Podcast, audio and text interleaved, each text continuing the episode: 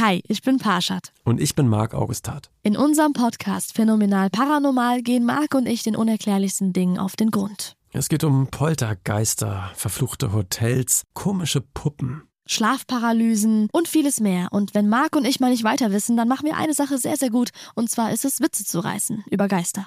Und wir holen uns Expertinnen und Augenzeuginnen rein, die uns die Fälle aus den verschiedenen Perspektiven beleuchten. Jeden Freitag bei Podimo und überall, wo es Podcasts gibt. Hört doch mal rein, wir würden uns freuen.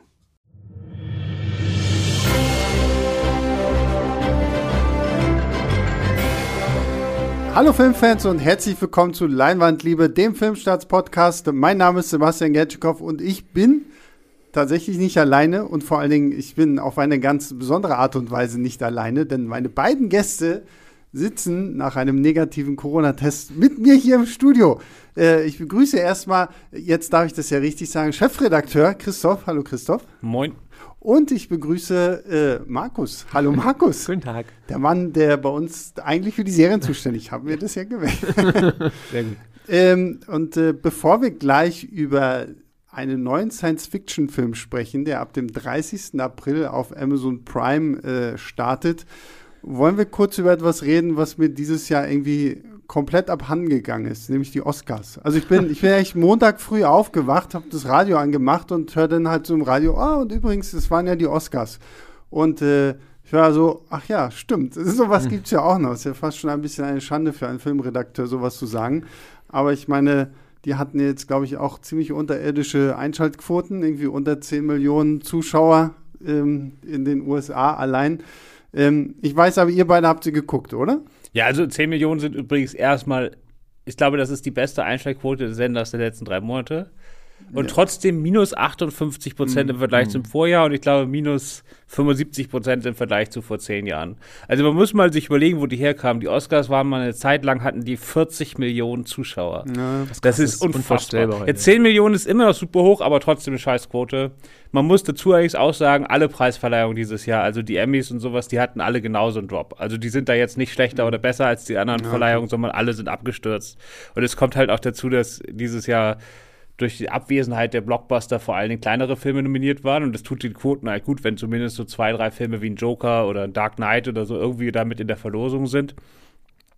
Und halt auch viele, die gar nicht sehen konnten, weil ja. viele Kinos sind immer noch nicht offen. Also ich habe alle Filme gesehen, die für besten Film nominiert waren, aber ich glaube, in Deutschland bin ich damit so ziemlich der Einzige. Ich wollte gerade sagen, ich habe ich hab mal die Liste geguckt, ich kann sie mal vorlesen. Also wir haben The Father, der kommt, glaube ich, erst noch hier irgendwie irgendwann, ja. irgendwann mal raus. Dann Judas and the Black Messiah. Ich weiß gar nicht, gibt es den bei Warner uns? Brothers soll ins Kino kommen, ja, aber ja. weiß ich nicht. Äh, ja. Mank, das ist der Netflix-Film. Netflix? Mhm. Das ist der einzige, auch den ich von dieser Liste gesehen habe. Tatsächlich ist bei mir fast der einzige, den ich nicht gesehen habe. Okay. Aber red weiter. Äh, Minari, ähm, den habe ich auch noch nicht gesehen. Mhm. Dann Nomadland, der große Gewinner des äh, Abends. Habe ich zum Glück letztes Jahr auf der mit ich glaube, zweitgrößten Leinwand in Deutschland gesehen. Ja, okay, sehr schön, Angeber. Äh, Promising Young Woman, auch nicht gesehen. Äh, Sound of Metal gibt es tatsächlich ähm, auf Prime, Prime ne? Auf genau. Amazon Prime, den wollte ich. Habe ich auch auf der zweitgrößten Leinwand von Deutschland. Hat alles auf der zweitgrößten Leinwand. er meint sein Zuhause. genau. Nein. Und äh, The Trial of the Chicago Seven, den gibt es ja auch auf Netflix, äh, auch noch nicht gesehen. Ähm, ja, sehr toll. Wie viele hast du denn gesehen, Markus? Äh, tatsächlich war ich in den letzten, also so in den zwei Wochen vor der Oscarverleihung, wie oft dann noch so in einem kleinen Marathon noch relativ fleißig, sage ich mal. Also ich habe es mhm. nicht alle gesehen, aber ich weiß gar nicht, wie, wie offen man das sagen kann, aber so über iTunes US und so ähm, mhm. äh, habe ich mir dann doch noch ein paar Sachen gegönnt und wahrscheinlich so viel Geld ausgegeben wie lange nicht mehr für Filme. Okay. ähm, und dann wirklich noch The Father geguckt, Nomadland, Minari. Ähm, Genau, und die Netflix-Sachen außer, also Trial of Chicago 7 hatte ich auch noch gesehen, Promising Young Woman auch noch, mein großes Highlight, um das schon mal vorwegzunehmen. Okay. Ähm, genau, und äh, Mank aber ausgerechnet nicht, irgendwie bin ich da noch nicht rangekommen, ich weiß nicht. Und jetzt, wo ihr beide ja Nomadland gesehen habt, ähm, was sagt ihr dazu, dass der quasi bester Film des Jahres geworden ist? Ja, war halt richtig. ja, bei mir, ich habe es ja gerade schon anklingen lassen. Also für mich wäre es Promising Young Woman, aber No Man Land ist ein guter Film, ohne Frage. Mhm. Also. Ja, die haben bei, von mir beide viereinhalb auf Filmstarts. Die Kritiken sind ja online. Okay. Ja. Äh, also sind beide super. Aber ja. Es waren sowieso, also ich fand keinen der Filme, die ich gesehen habe, schlecht irgendwie. Also ich hatte, die waren alle mindestens gut für mich und äh, deswegen waren echt gute Filme dabei, zwar keine großen, wie wir gerade schon gesagt haben, was, was auch damit zu tun hat, dass dann Leute, es ging ja, es ging ja nicht, nicht nur dir so wahrscheinlich, ne? Das, das Ja, erklärt ja ja, auch die Quote so ein bisschen. Viele waren dann so ja. aufgewacht. Selbst bei uns in der Redaktion, ohne jetzt Namen nennen zu wollen, haben Leute zumindest in der Woche vorher gesagt, ach ja, die Oscars sind jetzt kommende Woche. ähm, genau, also das, deswegen, das erklärt auch so ein bisschen die Quoten. Es waren eben wirklich keine großen, großen Mhm. Filme dabei. Es kamen ja auch keine so großen Filme raus. Tenet war in so ein paar Nebenkategorien nominiert oder in zweien oder so. Äh, aber das war es dann auch schon. Ich aber weiß- trotzdem gute Filme, das heißt ja, nicht, dass es schlechte Filme sind, keineswegs. Ich weiß, Christoph macht ja für gewöhnlich immer irgendwelche Tippspiele und äh, gibt ja vorher schon an, was gewinnt. Wie, wie war deine Quote dieses Mal? Ich Hast- habe nicht mitgemacht. Ich hätte, eine- ich hätte eine ziemlich gute, aber nicht überragende Quote gehabt. Okay. Aber ähm, weil es gab ja doch ein paar so halbe Überraschungen, beziehungsweise Mhm. es gab dieses Jahr, eigentlich war es schade. Ich habe vor ein paar, bis vor ein paar Jahren habe ich das ja wirklich radikal gemacht. Da habe ich Mhm. mich pro Jahr mehrere hundert Stunden, wirklich, mehrere hundert Stunden mit den Oscars und den Quoten beschäftigt und hatte dann auch immer ziemlich gute Ergebnisse. Mhm. Und äh, da wusste, wusste da alles. So, und äh, das hat so ein bisschen nachgelassen. Und dann habe ich die letzten Jahre eigentlich immer nur noch so mich kurz vorher damit beschäftigt, nur noch ziemlich gut getippt und sie dann halt geguckt. In diesem Jahr habe ich Tippen ganz gelassen. Äh, was eigentlich schade ist, weil es in diesem Jahr wirklich ein paar Kategorien gab, also zum Beispiel beste Hauptdarstellerin. Gab's, da gab es vier, äh, Schauspiel vier von den fünf Schauspielern hatten richtig gute Chancen. Da wusste man es gar nicht. Und sowas gab es in den letzten Jahren kaum. Da war in den Hauptkategorien immer Ja. alles gesetzt. Und Voll, dafür ja. gab es vielleicht mal irgendwo mal eine kleine Überraschung, aber eigentlich war alles klar. Dieses Jahr war es eigentlich verhältnismäßig offen. Aber ich hatte irgendwie trotzdem keine Lust. Also Ja. die, die, die, die Saison war halt einfach viel zu lang. Dadurch, dass die Oscars um zwei Monate verschoben wurden, hat sich das alles so hingezogen und irgendwann ist halt die Luft raus. Auf der anderen Seite muss ich sagen, um mal zum vielleicht noch spannenderen Teil zu kommen, für diejenigen, die jetzt nicht alle Filme gesehen haben, ähm, ich war halt mega gespannt auf die Verleihung. Weil halt äh, sozusagen die meisten Leute waren ja abgeturnt davon, dass das jetzt kleiner wird und, und, ne, und so weiter. Aber ich fand es halt spannend, was sie jetzt halt draus machen. Und dann äh, Steven Soderbergh hat ja das äh, Produzieren der Veranstaltung übernommen, guter Regisseur, Ocean's Eleven und so, und hat vorher angekündigt, wir machen eine Oscarverleihung, die wird wie ein Film. Und dann ist die erste Szene, Regina King läuft da in diesen äh, Bahnhof rein mit so einem Tracking-Shot, der wirklich aus Ocean's Eleven hätte sein Total. können, mit so, äh, so einen farbenfrohen äh, Credits, wo die ganzen Schauspieler eingeblendet werden, die später die Presenter sind. Und ich dachte mir, wenn die das jetzt drei Stunden durchziehen und da wirklich so, so, so eine filmische Dramaturgie und so einen Schluss reinbringen, geile Sache. Aber Und dann war das das langweiligste Scheiß ever. Also wirklich, die haben echt. Die haben halt dieses, die haben halt jetzt ein viel kleineres Setting gehabt, mussten ja auch Social Distancing machen, waren da in diesem Bahnhof und haben da eigentlich so ein klassisches Hollywood wieder aufleben lassen. Also so stelle ich mir vor, dass die Verleihung ungefähr in den 1930er waren. Mit so ein paar Tischen, wo dann die wichtigen Leute drum saßen und so weiter. So ein bisschen so das, was die Golden Globes eigentlich haben. Die Golden Ja, Globes haben genau. das ja, die haben diese Einzeltische, die Leute besaufen sich den ganzen Abend, haben sie jetzt wegen Corona auch nicht gemacht, aber äh, für Golden Globes besaufen nicht die Leute alles und das ist eigentlich so ein, so ein, so ein, so ein wie auf so einer Privatparty. Ja, bisschen intimer, familiärer alles. Genau. Und die Oscars haben halt diesen großen Prunk Ja. und diese großen Production Values und so. Und jetzt haben die halt das auch das andere gehabt und es gab wirklich ein paar sehr schöne, so intime Momente, was du sonst nicht machen kannst. Aber der Rest war ein reines Inside Baseball. Also das war eine Selbstbeweihräucherung, das geht überhaupt nicht klar. Und das hat wirklich alle Zuschauer, die da nicht selber irgendwie in dieser Branche drin stecken, sowas schon vom Kopf gestoßen. Das war einfach öde bis zum geht nicht mehr. Und dann haben sie natürlich den Schluss richtig in den Sand gesetzt. Das hat den ganzen echt den Todesstoß verpasst. Ja, Genau, also, den, den Schluss. Ich habe gestern nur Ja. Björns Artikel dazu gelesen auf Filmstarts, weil ich wusste, also der Schluss, normalerweise enden die Oscars ja mal mit der, äh, der Verkündung des besten Films. Das wurde diesmal getauscht und äh, der beste Hauptdarsteller wurde als letztes irgendwie verkündet. Und irgendwie haben ja wahrscheinlich alle gedacht, dass Chadwick Boseman posthum äh, noch äh, für den Oscar ausgezeichnet wird. Dann war es ja doch nur Anthony Hopkins. nur und Anthony Hopkins. Was soll ähm, das denn heißen? dann, da- das, das ging ja auch ein bisschen katastrophal daneben, Markus. Da oder? ist alles. Ja, ja. also äh, erstmal noch zu dem, was Christoph gesagt hat, auch wenn es jetzt äh, langweilig ist, aber ich kann mich da komplett anschließen. Ich war am Anfang so, man ist ja immer so ein bisschen, äh, also mir geht es zumindest so, wartet so bis in die Nacht, ist am Anfang ein bisschen träge, sieht dann noch Steven Gätchen am roten Teppich, was es nicht unbedingt besser macht. Nichts gegen Steven Gätchen, aber ähm, das ist manchmal ein bisschen holprig.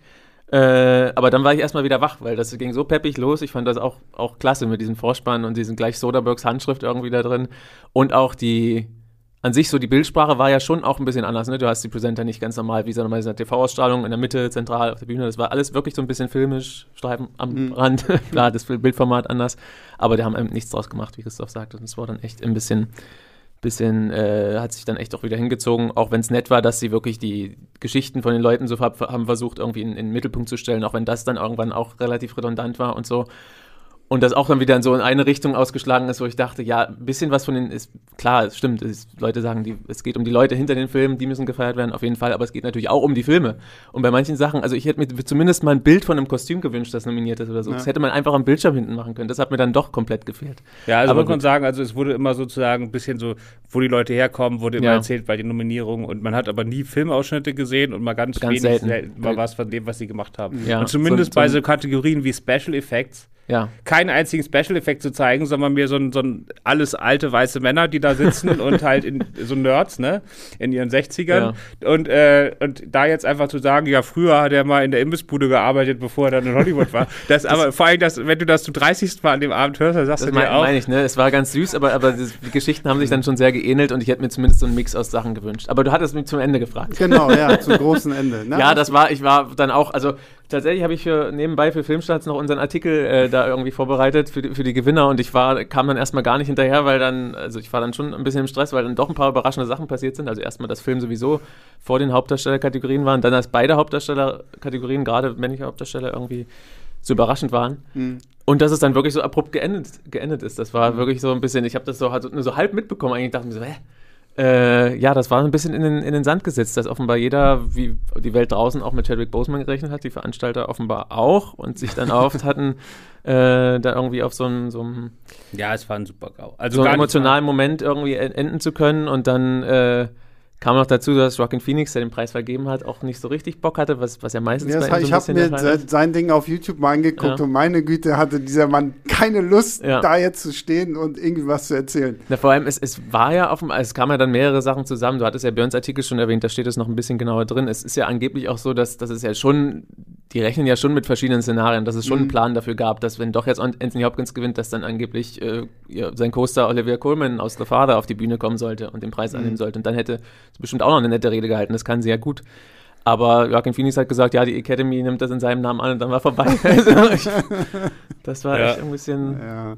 schade. Ja, ich weiß nicht, ich finde auch bei diesen Awardshows, was Christoph vorhin meinte, dass sie denn das alle irgendwie für, für ihre eigenen merkwürdigen Reden dann ausnutzen. Da muss ich immer an, an Ricky Gervais denken, als er bei den, bei den Emmys war das, glaube ich, irgendwann mal gemeint hat, okay, ihr sollt bitte nur herkommen und lasst eure eigene Politik, lasst sie zu Hause, kommt einfach hierher, akzeptiert euren Award, redet vielleicht irgendwas Nettes, aber die Leute wollen halt jetzt nicht auch noch stundenlang belehrt werden, wenn sie schon irgendwie sich so ja, geschworen Ja, aber das waren ja schon mit die spannenderen Reden. Ich wollte gerade sagen, also, es waren schon okay. schöne Sachen dabei. Also mir hat es auch grundsätzlich eher gefallen zu sagen, ja, wir beschränken jetzt auch nicht die Zeit und so. Klar mhm. geht das manchmal dann auch nach hinten los, aber viele haben es dann trotzdem nicht ausufern lassen und die, die länger geredet haben, haben dann auch wirklich gute Sachen gesagt. Also Thomas mhm. Winterbergs Geschichte, was mir vorher auch gar nicht bekannt war, also der Regisseur von. Naja, ich habe die jetzt dieses Jahr schon 30 Mal gehört. Ich, ich, wusste das nicht. Ich wusste das nicht. Ich habe es dann tatsächlich, als ich den Film gesehen habe, den ich übrigens auch vorher noch mal angeguckt habe, äh, auch in, da, hast du die Kritik geschrieben? Ja. Ja, da hatte ich es dann auch gelesen tatsächlich vorher schon und äh, Genau, also wir müssen kurz sagen, also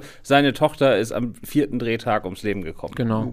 Also von Der Rausch, ja. von diesem dänischen Film, der den besten äh, internationalen Film Oscar gewonnen hat.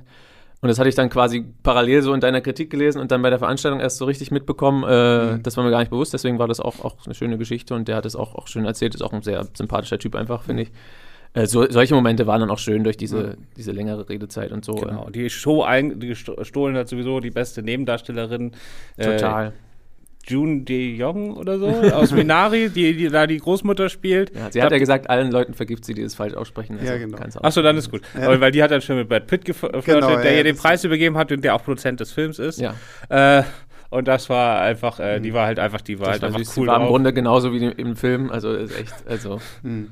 total. Gibt es denn irgendeine besondere Überraschung oder irgendwas, wo ihr sagt, oh verdammt, den Film haben sie irgendwie komplett ausgelassen, so der, der hätte vielleicht in irgendeiner Kategorie auch gewinnen können. Nö, der so. einzige, den sie, also vorher ja relativ gießkannenmäßig, ne? Alle haben so zwei, drei Preise ja. bekommen, so von dem besten Film. Und der einzige, den sie ausgelassen haben, war äh, ironischerweise der einzige Film, der neben Nomadland noch für bester Film hätte gewinnen können. Also von den Quoten und so her und von den Stimmen.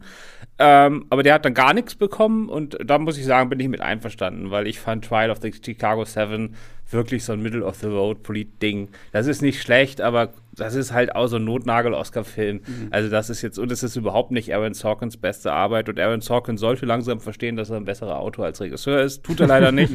er hat da jetzt Gefallen dran gefunden, aber alle guten Aaron Sorkin-Filme ja. sind die, bei denen er nicht selber Regie geführt hat.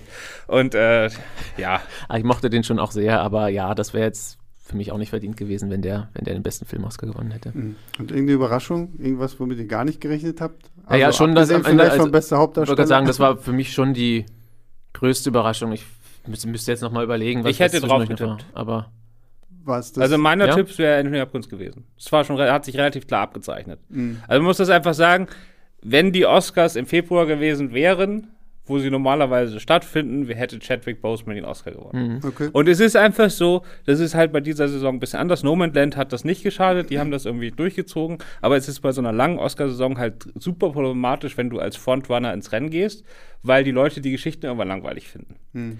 Äh, also einfach, ja. du willst ja irgendwie was aufregen. Wenn du dann deinen Wahlzettel hast, dann willst du auch so ein bisschen aufregende Sachen wählen. Und wenn du dann denjenigen wählst, von dem irgendwie seit einem halben Jahr alle sagen, dass der eh gewinnt, dann ist das ein bisschen langweilig. Selbst wenn das Chadwick Boseman ja. ist. Dazu war er in einem Film, der nicht für besten Film nominiert war und den mhm. ich persönlich jetzt auch als Film nicht so doll fand, haben wir ja, ja auch hier im Podcast besprochen, mhm. Ma Rainey's Black Bottom. Halt sehr theaterhaft, auch in der Verfilmung und er ist halt super. Also da lasse ich auch nichts dran kommen. Auf der anderen Seite, Anthony Hopkins ist halt Vielleicht ist das die, Be also Anthony Hopkins ist einer der größten Schauspieler ever, aber wahrscheinlich ist die Rolle in The Father mit das Beste, was er jemals gemacht hat. Vielleicht sogar das Beste, was er jemals gemacht hat. Ja, das ist fantastisch. Ja. Er hat neulich den BAFTA gewonnen. Also es kam immer mehr Anzeichen dafür, dass es in die Richtung gehen könnte. Also ich habe mich auch sehr gefreut, aber ich war trotzdem mhm. überrascht, also weil für mich immer noch Chadwick Boseman so als, als großer Favorit war. Okay, gut. Ich würde sagen, damit haben wir die Oscars äh, abgefrühstückt. Es sei denn, es, es, brennt, es brennt euch noch irgendwas auf der Zunge. Ich glaube nicht. Am Thema Ende war, war, dann, war es dann wirklich wieder ein bisschen ernüchternd, auch wenn es peppiger angefangen hat. Aber vielleicht, mal gucken. Hm. Vielleicht äh, Ja, so ein, ja so ein paar Kleinigkeiten könnte man halt mal übernehmen in die nächsten Jahre. Ja, genau. Vielleicht macht man das ja mal und dann zieht man so ein paar Sachen noch konsequenter durch. Hm. Ich meine, es ist ja auch noch nicht 100% klar, dass am nächsten Februar das das im vollen Saal funktioniert. Ne? Ja. Also das Leben kehrt ja in Amerika schneller zur Normalität zurück als bei uns jetzt, aber sozusagen, dass das im Februar schon wieder so ist, dass du dann zweieinhalbtausend Mann Saal mhm. da auf jeden Platz füllst, das finde ich ist wahrscheinlich auch noch nicht sicher. Ja. Mal gucken. Na gut, Kommen wir von den nicht ganz so tollen Oscars zu einem nicht ganz so tollen Science-Fiction-Film. Du Spoiler! Sorry, alle Leute, die da draußen auf Filmstarts regelmäßig unterwegs sind, werden ja zumindest schon Christophs Kritik dazu gesehen haben. Aber nicht die Wertung verraten. Also ähm, nein, nein, nein, nein, um Gottes Willen. Das habe ich ja gar nichts gemacht. Ähm, und zwar reden wir über Voyagers, der neue Film von Neil Burger mit äh, Colin Farrell, Hust Hust, und ähm, Ty Sheridan, Lily Rose Depp feiern Whitehead, ich weiß aber nicht, wie man seinen Vornamen richtig ich ausspricht, der bei, sagen, bei Dunkirk mitgespielt hat. Mhm. Und äh, Isaac Hempstead Wright, den die meisten von euch wahrscheinlich als Bran kennen werden. Ähm, Markus, führe uns doch mal kurz ein, worum geht's denn? Ich hab, eigentlich hätte ich damit rechnen müssen. Immer wenn ja, ich natürlich, bin, ja, na klar. Wenn ich Hallo? Bin, überfällst du mich mit dem Inhalt. äh, ja. Auch, auch um schon ein bisschen zu spoilern, ich habe im Grunde schon fast alles vergessen von dem Film, obwohl ich ihn erst vorgestern Also ich habe mir das aufgeschrieben, wenn ähm, ihr wollt. Aber ich kann es auch, ich kann es versuchen. Ich versuche es, du ergänzt dann. Markus versucht es mal und du ergänzt ja. dann. Im Grunde ist es ja auch nicht so viel. Also es ist irgendwie in der, ich glaube 2060er Jahre irgendwie genau. in der Zukunft. Die Erde ist mal wieder am Ende. Ressourcen sind aufgebraucht, keine Ahnung, es wird, glaube ich, gar nicht viel konkreter gemacht. Damit fängt es gleich an.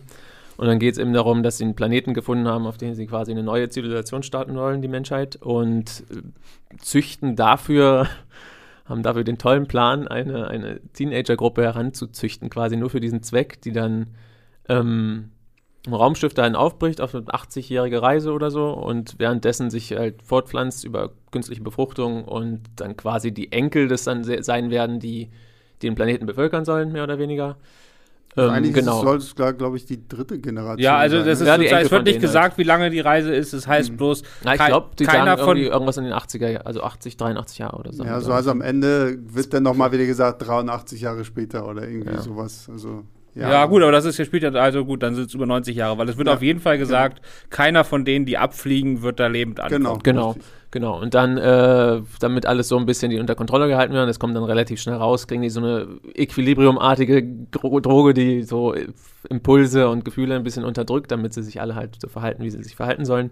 Genau. Und das wird dann abgesetzt und dann ja. geht ein bisschen, ja, und der Punkt ist halt auch einfach, dass sie ab. ja quasi sich die Besatzung von Anfang an klonen und die dann schon in Isolation aufwachsen lassen, damit die später nicht halt, keine Ahnung, die Sonne vermissen oder draußen ja. auf der Wiese Und ihre Eltern und ihre genau, Familie. Also genau. Ist, ja, das die sind jetzt nicht geklont, die sind einfach mit künstlicher Befruchtung, ja, glaube ich. Ne? Ja. Äh, ja. Naja, aber also künstliche Befruchtung ist ja trotzdem irgendwie noch im Mutterleib. Ne? Ich glaube, die hier sind komplett im Büro. Achso, okay. Äh, im, im ah, stimmt, die waren in solchen komischen Beuteln da am Anfang. Genau, ja, die waren recht, in Beuteln. Ja, ja, das war genau, das, also das Klonen, da geht es äh, wirklich nicht darum, dass man die, unbedingt die Geklonten da auf, als Zivilisationsstarter haben will, sondern es geht wirklich darum, dass man sagt, kein normaler Mensch kann diese Reise da schaffen, weil genau. da würden alle durchdrehen. Deswegen muss man die von Anfang an so ranzüchten, dass sie nichts anderes gewöhnt sind und das ist die einzige Chance. Hat gut geklappt. Ich muss auch mal echt dazu sagen, also wenn ich mir so andere Science Science-Fiction-Filme angucke, die mir was davon erzählen, dass die Menschheit auf eine ewig lange Reise geht, und, um irgendeinen neuen Planeten zu besiedeln,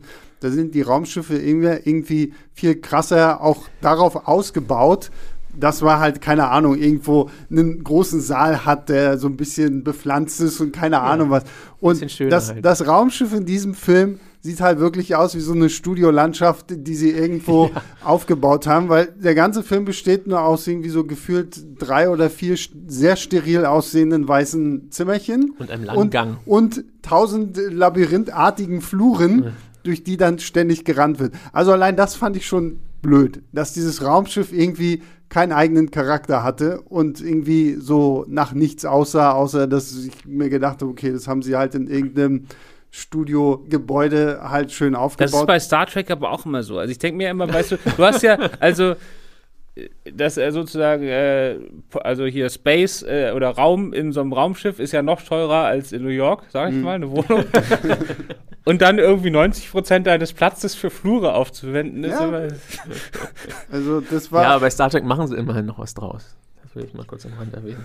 Nee, also das fand ich echt langweilig. Ich meine, man sieht ja auch nicht sonderlich viel von dem Raumschiff selbst so, weil letztendlich die Story ist ja sehr fokussiert darauf, ähm, was innen drin passiert. Aber das war für mich schon so ein Punkt, so, wo ich mir denke, so, äh, okay, warum sehe ich so wenig? Und ich will mal gleich was vorwechseln und ich, mich würde mal interessieren, ob euch das auch so ging. Okay. Ähm, wenn es ja dann alles so ein bisschen drunter und drüber geht da und die diese komische, dieses komische blaue Zeug da absetzen und dann auf einmal ihre Lust mitbekommen und keine Ahnung was. Ich habe die ganze Zeit gedacht, das Finale dieses Films wird sein, dass sich herausstellt, okay, das war, das ist immer noch alles auf der Erde.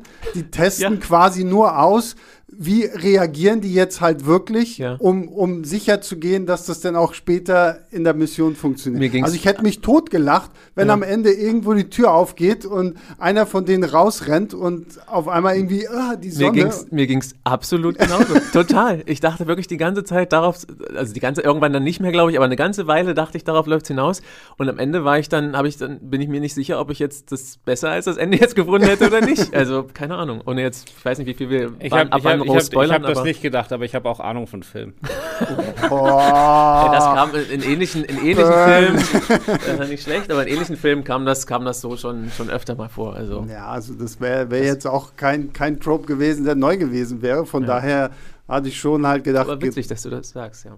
Da, also, wie gesagt, das habe ich auch gedacht. Ähm, naja, und letztendlich ist es ja einfach so ein bisschen, Christoph, du beschreibst es ja auch schon vollkommen richtig in deiner Kritik so, es ist halt so ein bisschen Herr der Fliegen im Weltall. Genau, also, also Herr der Fliegen kennt leider nicht jeder. Äh, ganz kurz, das ist ein äh, mittlerweile Kultroman aus den 1950ern, wo nach einem Atomkrieg soll irgendwie sollen Leute in Sicherheit gebracht werden äh, und ein Flugzeug mit lauter Kindern stürzt irgendwo im All, äh, Meer ab und äh, alle Erwachsenen sterben und alle diese Kinder retten sich auf so eine Südseeinsel mhm. und bauen da ihre eigene Gesellschaft auf.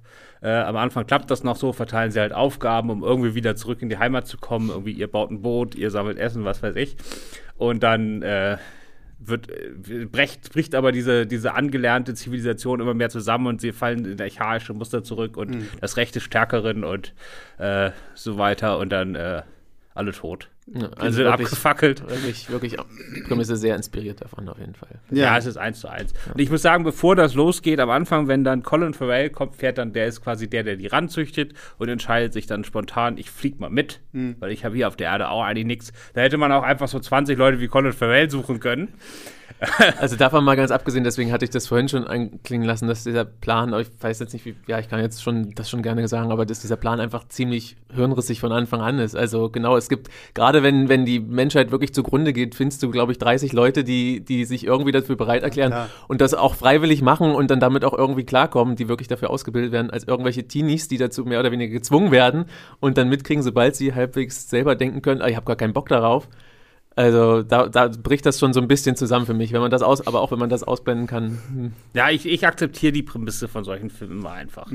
Weil irgendwie, Ja. irgendwo muss man ja anfangen. Man, ja, Und aber solange- manchmal fällt es mir, bei sowas fällt es mir dann irgendwann schwer. Das, also, das fand ich auch nicht schön. Ich fand halt am Ende einfach nur diese Umsetzung. Also, wir haben jetzt zwei Typen, das sind dann auch so unsere quasi Protagonisten. Wir haben halt Richard, nee, quasi, Richard ist Colin Farrell. Wir haben Christopher, ähm, der ist Ty quasi Sheridan, so der Gute dann, hoho. Und dann haben wir halt den, den bösen Zack. So, der, schon und- böse aussieht, Und, ja, genau, das ist schon immer irgendwie ein bisschen Blick. grimmig. Und das sind quasi auch die beiden ersten, die sich von diesem blauen Zeug lösen. Und ähm, ich habe schon da, ich fand so diese ganze Entwicklung, wie sie dann quasi nach diesem blauen Zeug irgendwie sofort darin übergehen, gefühlt jede Frau, die da rumläuft, sofort zu belästigen, irgendwie an die Brust zu fassen und wenn sie das, da das irgendwie ihre, so. Wenn sie da auch ihre komischen Trockenvögelübungen machen, wo ich mir denke, okay, ist euer Instinkt nicht dazu da zu oh, vielleicht ziehe ich die Hose runter, weil das da unten kribbelt gerade so. Und, äh, also das Ja, es war überhaupt nicht irgendwie groß, groß aufgebaut. Man hat kein ri- richtiges Gefühl dafür bekommen. Also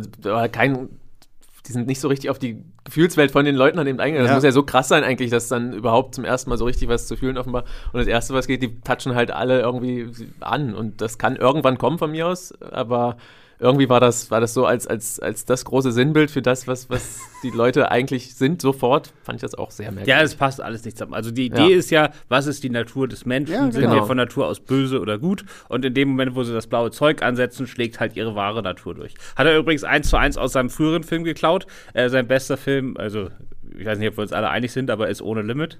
Ja. Ähm, Ja. Der Film damals, wo es um so äh, Drogen Die gibt, Bürger, die dem, äh, die dem, der sie nimmt, irgendwie erlauben, irgendwie die größere Kapazität seines Hirns zu nutzen und dann mit Bradley Cooper. mit Genau. Bradley Cooper so, der war ziemlich cool und da gab es dann auch immer so Flashes, wenn, wenn die das Zeug genommen haben. Und das gab es hier halt auch in dem Moment, wo sie es abgesetzt haben, gab es so kurze Flash-Szenen mit so News-Bildern aus der Mhm. Weltgeschichte, irgendwie so ein paar Kriegsbilder, so ein paar Sexbilder oder keine Ahnung. Ja. Und das war irgendwie, jetzt schlägt wieder diese wahre Natur durch. Und das ist ja nun, erstmal ist das mega platt. Ja, Total. Absolut. So, man kann das ja machen, also Herr der Fliegen macht das ja auch. Also sozusagen, ich habe ja nichts gegen nihilistische Geschichten, ne? Also wenn das einfach, wenn man einfach nur sagt, Menschen sind halt scheiße.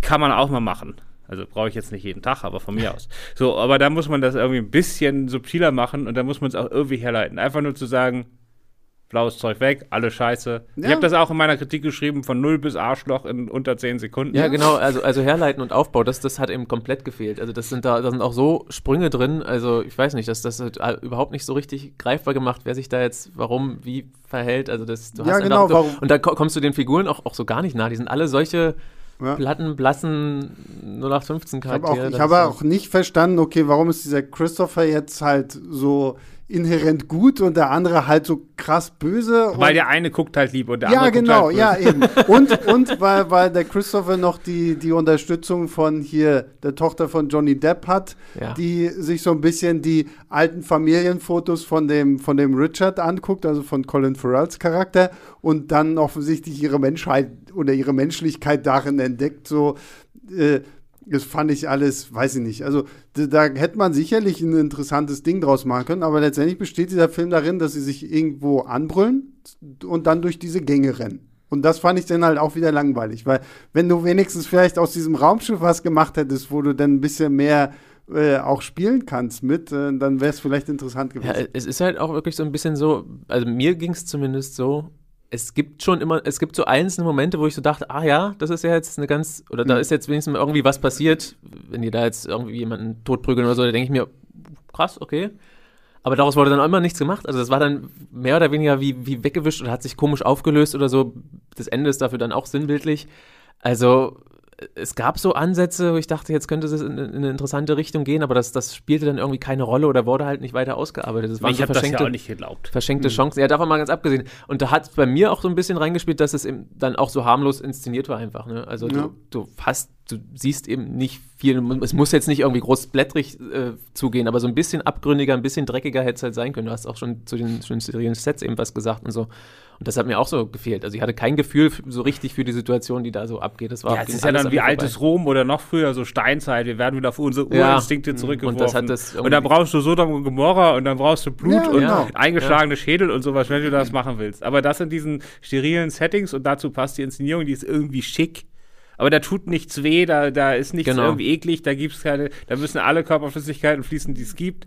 So, wenn du das wirklich so machen willst mit dem, was er vorhat. Und das ist halt irgendwie so die Kinderversion davon. Ja, genau. Und dann hat er halt interessant, also die ganzen Schauspieler sind echt mies in dem Film. das Absolut, liegt ja. aber auch am Drehbuch, die hatten echt keine Chance. Vor allem die ganzen Nebendarsteller, die da immer so, weißt du, diese Ja. sind halt 30 Teenies und von denen kennen wir am Schluss von drei die Namen oder so. Und der Rest taucht halt immer mal wieder im Hintergrund Ja, auf. ich habe dann auch und im Abspann ja auch gesehen, die, die waren ja auch vielleicht so, so faul, die haben ja auch alle ihre eigenen Namen quasi, weil die auch wahrscheinlich selber keinen Bock hatten, den, den irgendwie Namen zu geben. Nicht mal, also nicht mal die Filmemacher hatten irgendwie Bock. Ich glaube, die Schauspieler, die Figuren von den Nebenfiguren, die heißen alle so, wie die Schauspieler wirklich heißen. Ja, und Egal. das, äh, ja, genau, die wollten die Namen nicht lernen. Ja. Genau, ja, das ist, das ist, äh, die, und- aber wenn die dann da rumstehen und irgendwie reagieren müssen darauf, dass irgendwas total krasses passiert, die gucken einfach nur immer dumm in der Gegend rum. Und da habe ich nichts von geglaubt. Ich habe nichts davon geglaubt. Und deswegen, dass der Film nicht komplett auseinanderbricht und man da nicht davor sitzt und sagt, was machen die da eigentlich, das liegt nur daran, dass das Konzept so bekannt ist, dass man das sich eh alles zusammenreimen kann. Es passiert halt genau das, was man erwartet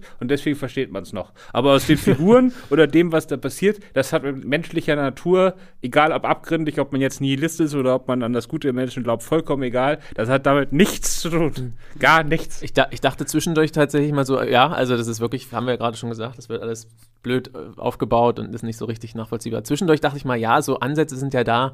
Vielleicht bin ich da auch einfach jetzt schon ein bisschen versaut von der ganzen Trump-Zeit oder so, aber als es darum ging halt, dass die jetzt Beweise für die schlimmen Taten von ihr haben, aber trotzdem, dass keiner so richtig glaubt oder die sich das hinbiegen, dachte ich so, ja, vielleicht will man so ein bisschen darauf aufspringen, auf diese ganze Fake News-Geschichte, Alternative Facts und so. Das habe ich da so ein bisschen, ich persönlich zumindest, anklingen sehen und dachte so, ja, ganz nett. Also vielleicht ist das zumindest nicht alles so ganz unnachvollziehbar, aber da haben die trotzdem wieder irgendwas gemacht, wo ich dachte, nee, jetzt ist, also, nee. Ja, aber auch Und dann auch in so einer Gruppe von künstlich genau für den Zweck herangezüchteten Leuten, da ist es sowieso fraglich, wie das, wie das so, ob das überhaupt so passieren würde. Aber gut, das geht schon wieder Ja, auch vielleicht diese, zu weit. auch diese egal. Story, was du ansprichst hier mit den Fake News, es passiert ja was mit Colin Farrells Charakter und das Ja. wird ja dann detektivisch ein wenig aufgearbeitet, wo ich mir auch dachte so, oh, okay, jetzt, äh, äh, auch das war langweilig. Auch daraus hätte man eine interessante Story machen können, weil es wird ja dann noch ein, ein böses Gerücht gestreut, so, äh, Mhm. vor dem dann ja auch irgendwie alle noch Angst haben, wo ich dachte so, oh, okay. Ja, das kann man ruhig sagen. Also es kommt sozusagen das Gerücht auf,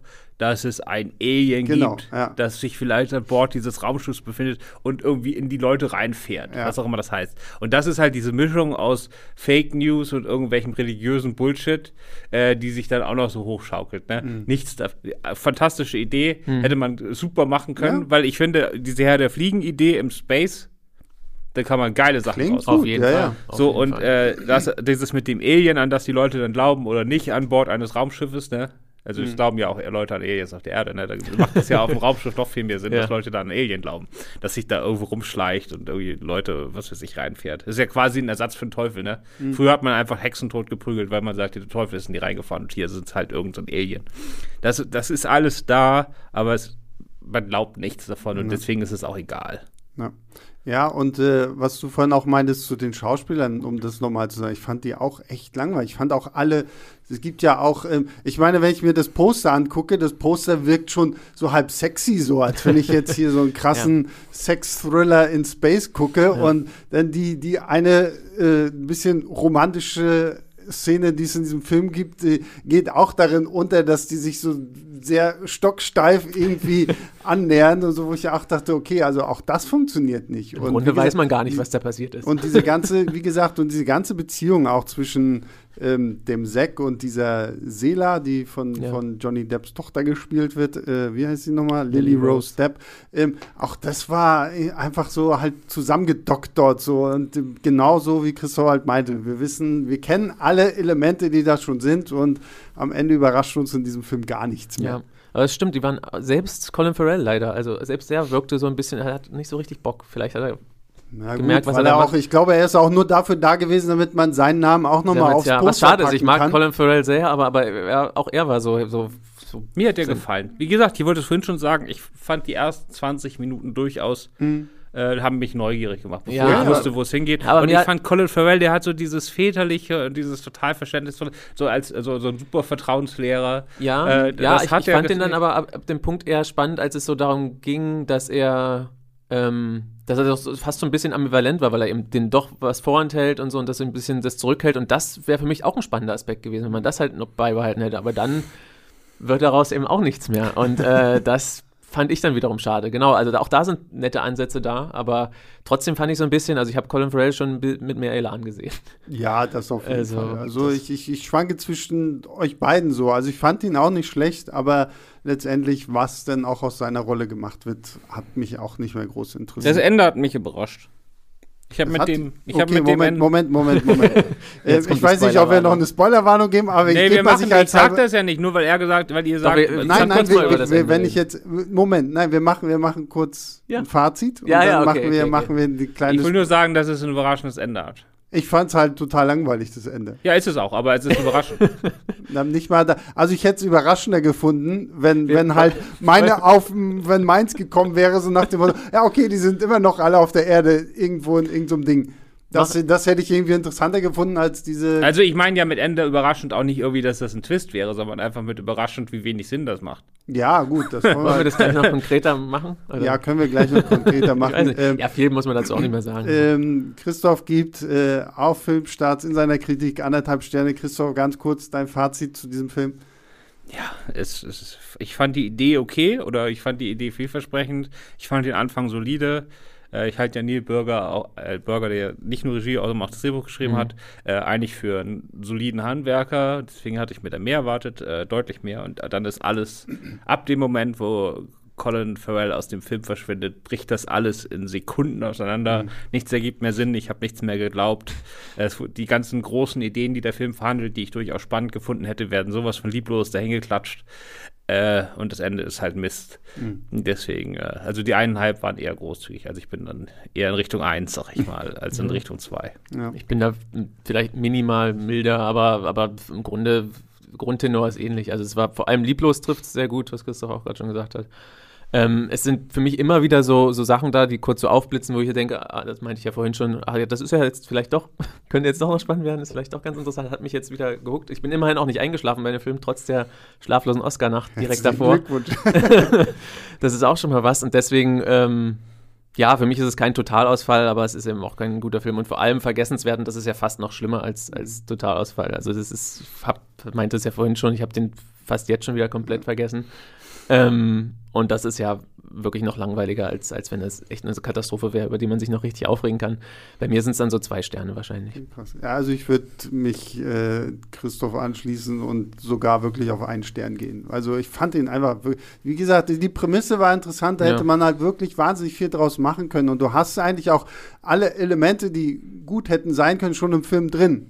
Aber am Ende wird es halt alles über Bord geworfen und die Jungdarsteller rennen kreischend irgendwie die ganze Zeit nur durch irgendwelche Flure. Also es ist auch fürs Sci-Fi-Auge einfach nichts da, was irgendwie in irgendeiner Form spannend ist. Deswegen ähm, fand ich den auch leider sehr vergessenswert. So, und Spoiler jetzt nochmal, Spoiler, Spoiler, Spoiler. Wir reden kurz über das Ende, das Christoph überrascht Minute hat. so. Ja, genau, nicht, nicht viel, aber ähm, sie kommen am Ende an. Sie haben am Ende gelernt, wie man doch die Hose runterzieht und den Koitus richtig äh, vollführt, weil irgendwann sehen wir zwischendurch tatsächlich auch äh, Lily Deb Rose, nee, andersrum, Lily Rose Depp ähm, mit einem Babybauch und dann gibt es halt auf einmal auch Kinderchen auf diesem Raumschiff und was ich auch toll fand, dass sie auf einmal auch überhaupt diesen Weg finden, okay, wir wählen jetzt und wir versuchen immer einen Konsens zu finden. Und jetzt funktioniert es auf einmal so. Vorher war es nicht, aber jetzt funktioniert Ja, es ist also, ich finde den Film schon fast faschistoid in dem, in dem, was er da tut. Also der am Anfang bricht er sozusagen, wenn sie ihre Menschheit für sich entdecken, bricht ja erstmal alles zusammen. Und am Schluss kicken die diesen Sack aus der, aus der Raumschifftür und der verschwindet dann im All. Und ist dann tot. Ja. das ist nicht gesund. Und, äh, und ab, ab dem Moment, wo die das eine schwarz, also da waren ja vorher eine Menge Leute in seinem bösen Team und haben da Leute umgebracht und was weiß ich was. Aber ab dem Moment, wo Zack aus der Tür ist, ist alles super. Ja, total. Also und zwar über die nächsten, nicht nur jetzt für die 30 Leute, die sind, sondern auch die ganzen nächsten Generationen durch. Ja. Also ist alles super. Das Alle hat gelernt. ja auch in der Menschheitsgeschichte, also sie sind jetzt quasi wieder, sie führen jetzt quasi an Bord dieses Raumschiff ein normales menschliches Leben. Und deshalb ist alles Friede, Feuer, Eierkuchen.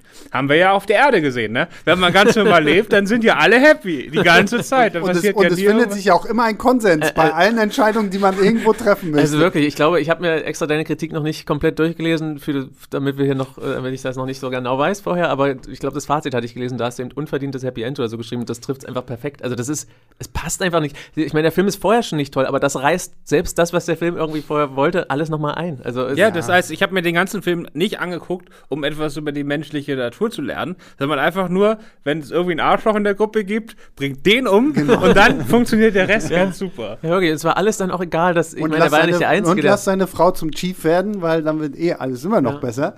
Und ähm, ja, und dann am Ende haben wir das schöne Happy End. Sie kommen alle an den Planeten an und freuen sich und Zumal dann doch irgendwie, also ich weiß nicht, wer da noch alles überlebt hat, aber so von wegen nur die Enkel und so. Also ich meine, da waren ja. die ganze Zeit auch noch alte Leute dabei und ich, das habe ich sowieso von Anfang an nicht verstanden. Wenn die so 80 Jahre sagen, wie gesagt, das kam am Anfang schon mal vor, dann dachte ich mir, ja, eigentlich sind die doch, also mindestens die zweite Generation ist dann doch irgendwie doch noch am Start, aber gut. Ja, das haben die auch nicht gesagt, dass die zweite nicht gesagt, die erste. Aber die 83 Jahre kommen also sozusagen, das fängt an, dann gehen die da als 8-, 9-Jährige an Bord dann fliegen die los und dann kommt ja zehn Jahre später Einblendung. Genau, ja. Das heißt, in dem Moment, wo wir die meisten Teile des Films gucken, ist zehn Jahre rum. Mhm. Und dann kommt am Schluss dieses 83 Jahre später, sind 93 Jahre. Stimmt, das ja. heißt, das sind 100, vielleicht hätte einer mit 103 überlebt. Keine Ahnung, wie bei In der Zukunft leben die Leute bestimmt noch länger. sagen, die haben ja auch Top-Equipment da und vielleicht ist ja in dem blauen Saft noch irgendwas anderes. Aber die, aber die haben dann ja auch, so, diese Lily Rose Depp da ist mit ihren 18 Jahren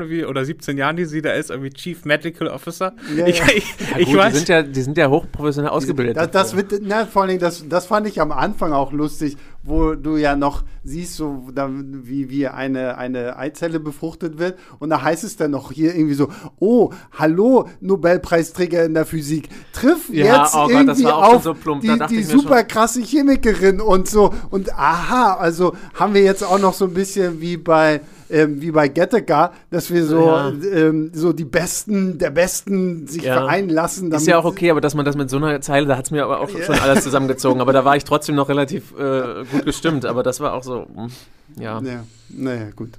Okay, ja, damit sind wir durch, oder? Ich glaub, oder ja, ich, glaub, ich glaube, das gesagt, reicht. Es, es ist alles gesagt, was man zu Voyagers sagen muss. Wie gesagt, wenn ihr euch das Ding trotzdem anschauen wollt, ab 30. April gibt es auf Amazon Prime für alle Prime-Mitglieder dann auch kostenlos. Ähm, und äh, ja, damit äh, verabschieden wir uns. Ich bedanke mich erstmal äh, bei Christoph und Markus. Vielen Dank, dass ihr mal im Studio wart. Es ja, ist so yeah. aufregend, mal Podcasten wieder mit, mit realen Menschen so. Man, kann sich, man kann sich viel besser ins Wort fallen und sagen, hier, hier, ich will auch was sagen, als wenn man es so am Laptop macht. Das stimmt, das war toll. Das ist auf jeden Fall sehr aufregend, sollten wir öfter mal wieder so ja. in dieser Runde machen. Ähm, unser größter Dank geht natürlich an allen da draußen, die uns zuhören, die uns abonnieren, die uns Reviews schreiben auf der Apple Podcast App. Da freut sich Tobi immer, wenn ich das erwähne.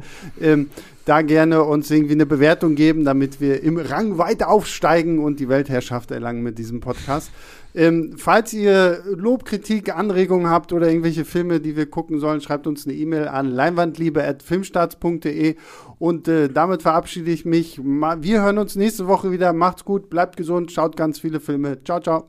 Leinwandliebe und Sebastians 5 Minuten sind Filmstarts-Podcasts der Webedia GmbH. Moderation und Schnitt Sebastian Gertschikow, Produktion Tobias Meyer, Monique Stibbe und Nina Becker. Die Songs Take a Chance und Easy Jam im Intro und Outro kommen von Kevin McLeod. Die Links zur Musik und zur Lizenz findet ihr in den Shownotes.